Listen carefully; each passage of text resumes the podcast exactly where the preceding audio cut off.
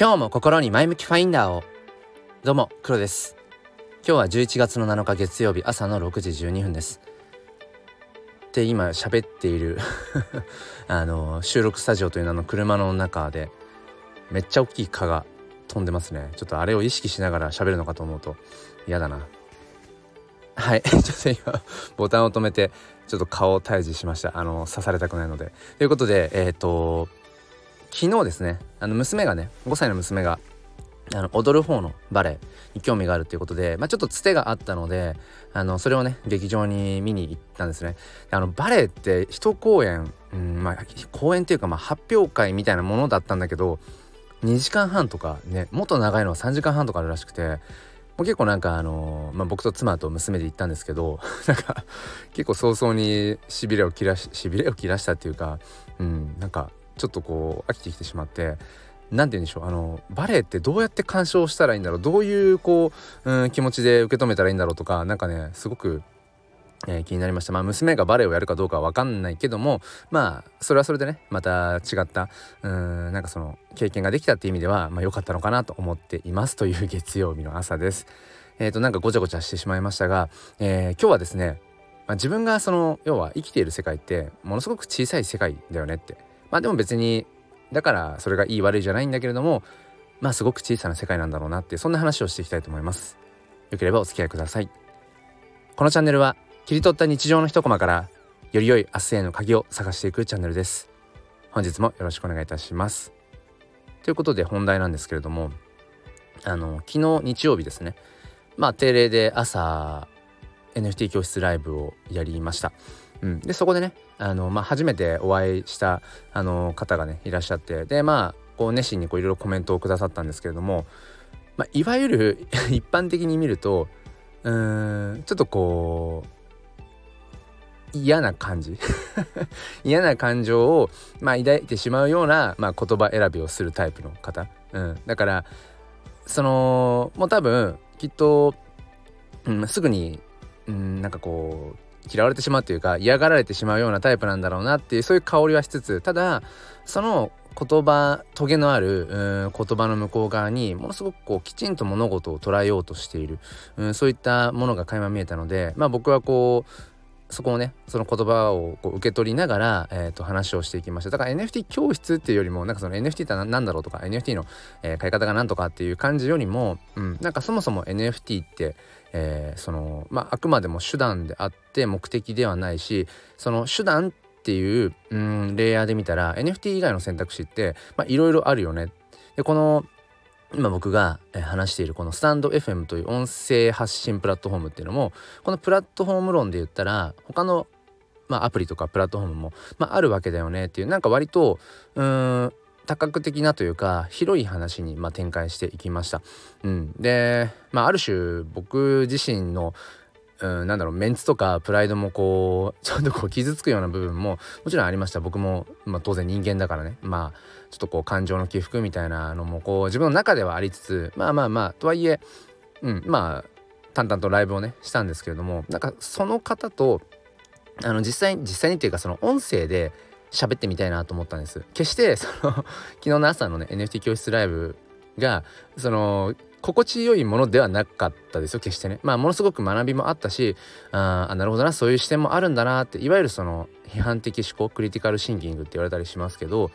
うーんなんかその偏ったものの見方だけじゃなくて、えーとまあ、比較対象を上げつつ、まあ、こういうふうに自分は思うよという、うん、まあそういった、うん、類のものなんだけれどもただ物言いが物言いなだけに なんだろうな結構やっぱりシンプルに傷つく部分とかもね、うん、ありつつただ僕はそのまあちょっとこれはマゾヒスティックかもしれないけどもなんか自分が傷つきながらもでも何か得られるものはあるなとか思ってそのライブ配信を終えました。でねまあそこで終わりにしてもよかったんだけどなんかあこの人と喋りたいなって音声で喋りたいなっていう、うん、気持ちが芽生えて多分それはさっき言った通りまたこの人と喋ったらうーんなんだろうな。ともすると否定をしているつもりはないかもしれないけど否定に聞こえるような、うん、言葉とか、うん、そういったものも浴びるだろうなっていう。でも今何なんかどこかで、えー、僕がまたこう前に進んでいくためにはより前に進むためには、まあ、この人とこうきちんと話してみるっていうことはきっといい経験になるだろうなって、まあ、めちゃくちゃ打算的ですけどなんかそう思って、まあ、お声がけさせていただいて昨日そのまんま朝ライブをやって、まあ、夜夜夜そのまんま、えーと、コラボライブを、えー、しました。うん、で、まあ、最初30分ぐらいのつもりだったんですけど、えーとまあ、案の定、まあ、伸びて1時間半ぐらい結局喋ったのかな。で案の定のまたさらに案の定なんですけど、まあ、やっぱり何でしょうねうんまあ自分のまあいい意味でも悪い意味でも自分が普段持っているやっぱ固定観念みたいなものっていうのはやっぱりうーんまあ壊される感じ。壊されるっていうかそのまあ自分が固定観念に縛られてるんだなってことをまあなんか自分でもそれは客観的にはきっと何か思い込みはたくさんあるんだろうな。自分が見ているものっていうのは一部に過ぎないんだろうなってことはそういうことはそういう概念はうんイメージしつつもでもなんだろうな。それをこうあからさまに、えー、まあ言い当てられたというのかな、うん、そういうところがたくさんありました。まあ、特にやっぱり大きいところとしては、うん、僕がその NFT っていうものに、まあ、夢中になっている、うん、だから NFT 教室っていうものをライブ配信でこのスタイフでやっているっていうところ。ただそこにやっぱり、うん、一その NFT フォトグラファーとしても名乗っていたりとかする部分ででもそれってなんかクリエイティビティじゃないよねっていう話とか、うん、なんかそのスタイフというプラットフォームでその NFT というものをまあ布教させていくっていう。だからその選択しているプラットフォーム、うん、あとは僕自身がその NFT ってあくまでも手段なんだけどって言いつつでも NFT をっていう手段を、えー、とその NFT 教室と題してねやってるってところになんかいろんな矛盾とかねじれがあるよねっていう、まあ、そういう、まあ、解釈があられてねその方は。うん、でまあなんか、まあ、確かにそうだなと思いつつ、うん、まあただそれをストレートな言葉でねやっぱり並べられるとまあ不快感みたいなものも抱きつつ、うん、でもまあ彼の選ぶ言葉とか視点っていうのはすごくやっぱ勉強になったんですよね。まあいわゆるその木を見て森を見ずっていう言葉がありますけど、うん、僕がともすると NFT に今夢中になってる、えもっと言うと熱狂してるでそれを、まあ、NFT 教室みたいなものを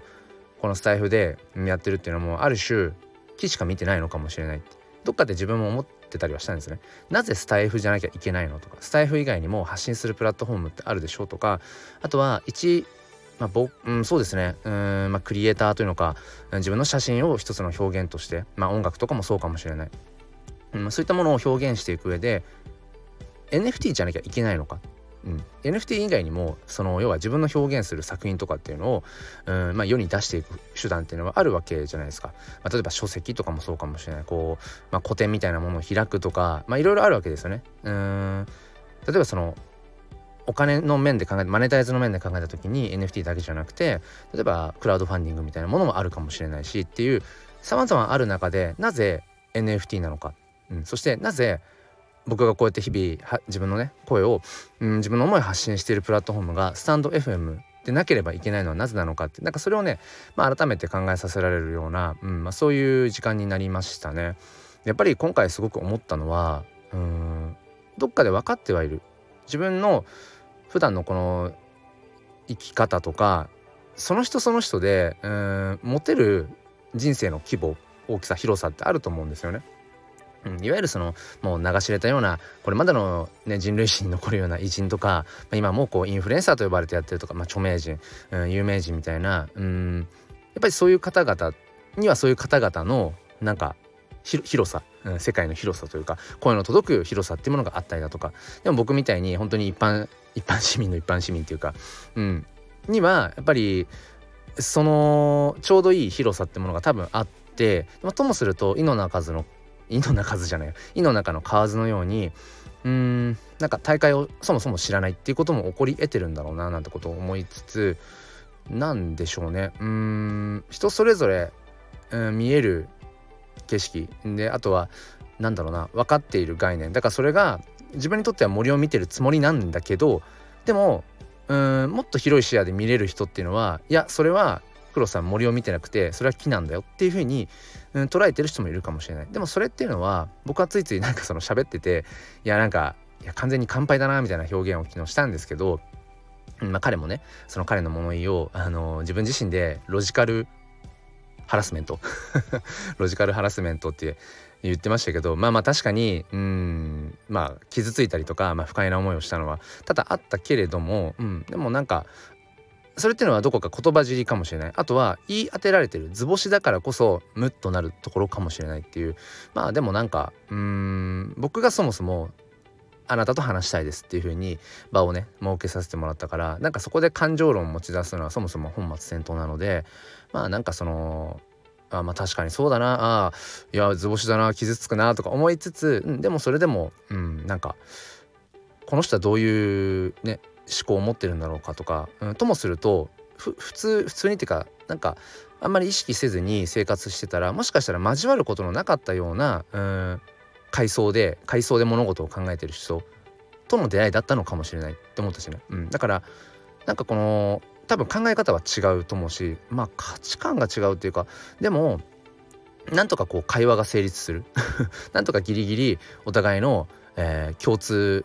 うん何？最大公約数じゃないな。最小公倍数とかの最大公約数みたいな、うん、なんか本当に最低限たまたまこうなんとかつなげてこう回線がつながるような、うん、そういうイメージで喋っていました。まあだからすごく刺激的だったし、うん、楽しかったという気持ちもあるけれどもでも本当に喜怒哀楽が全部混ざってたような。なかなかこういう、うん、まあコラボライブというのかな。お話っていうのはまあなかなかできないなって、うん、だから自分が普段生きてる場所って、うん、過ごしてる生活圏内っていうのが、まあ、それはリアルであれこういった SNS であれまあ本当にごくごく一部なんだろうしうんどこかでお山の大将みたいになっちゃってるところもあるかもしれない。彼の言葉を借りるなら僕はスタンド FM という場所でなんだろうな、うん、自分が今たまたま NFT というものにうんまあ他の人と比べると割と早い段階で触れてるかもしれない。でもそれをうんなんかあたかも自分の手柄のようにちょっとこうマウントを取ってうんなんかひけらかしているようなそういうところは、まあ、あるんじゃないかと、うん、まあでもそれ言われた時にまあなきにしもあらずだよなとは思いました。うん、で結局自分がうんまあ気持ちよくというか自分が越に浸れる場所っていうのを、まあ、やっぱ人間って基本的に求めていってでそこで落ち着くと思うんですよね。うん、で別にそれは良し悪しの話じゃなくてただ自分が今うん心地よいと感じている場所があるとしたらそれはそれですごく幸せなこと。まあ、僕からしたら、まあ、今そのね家族がいてっていうのは、うん、すごく落ち着ける幸せな場所、うん、だし、えーまあ、小学校の教員というのをしている。それも僕の中である種、まあ、落ち着ける 落ち着けるというのか、うん、居場所の一つかもしれない、うん、自分のその世界ですよね見える世界。でもあとこのスタイフも自分にとってはすごくやっぱ大事な場所です。うん、まあ、彼はそのスタイフをねいろいろとこう ちょっと辛辣な言葉で表現していた部分もあったけれども僕はやっぱりスタイフめちゃくちゃ好きだしそれはロジカルでどうのっていうところでも説明はできますけどなんか、うん、パッションの部分でこれが好きとかこれはあんまりってあるじゃないですか生きてたら。人間理論だけでは生きてないから、うん、だから僕はやっぱ今後もやっぱりそのいや好きなものは好きなんだよね。自分にとってこれは大切なものなんだ。他の誰がどう言おうと、うん、確かに、えー、批判的思考でね、うん、その、まあ、そその意見もわかるよっていう。でも自分はこれが大切なんだ。これが好きなんだ。いやなんか頭では分かってる。確かに今自分がうんこう持っている選択、うん、手段っていうものがごくごく一部でしかない、うん、それが自分にとって、うん、でもそれが今の自分にとってはおそらくベストなんだって。もっと他にも視野を広げていく、うん、ってことはあの必要かもしれないけどでもとはいえなんだろう。日々の生活っていうものがある中でまあね限られた時間の中で自分のキャパの中で、うん、より自分が居心地の良いと思う手段場所っていうものをうんまあ選んでいけばいいんじゃないかと。ただその中でも、うん、ちょっとこうじゃあうん少しこっちのうん部分は新しいものにも目を向けてみようかなとか今自分がいる場所心地よくなってるからあえて新しい場所に全然自分のホームでも何でもない場所に行ってみようかなって考えてみるとかそういったことも必要まあもちろんそういうことも必要なんだろうなっていうことを、えー、と今回ね、まあ、昨日のね朝のうんライブと夜のライブで、えー、感じました。ただあんまりおすすめはしないですね。こういうそのいわゆる話していて心地のいい、うん、人とじゃなじゃなくてというかちょっと普段自分が話さないような波長の人、うん、ともすると自分よりももっといろんなことを知っているようなうん、考え方も違うみたいな人と話すってことはまあまあやっぱり消費するので 自分の心もやっぱり擦り切れたりとかっていうのもするので、うん、ただまあ筋肉痛のようにね、うん、なんかの筋肉痛ってよりこうあの痛みを伴った後に筋肉が発達するじゃないですか。だからそういう感じじゃないけど今なんかどっか傷だらけな部分もあるんだけどでもその分やっぱり気づけたこともあるしまたここからね前に進み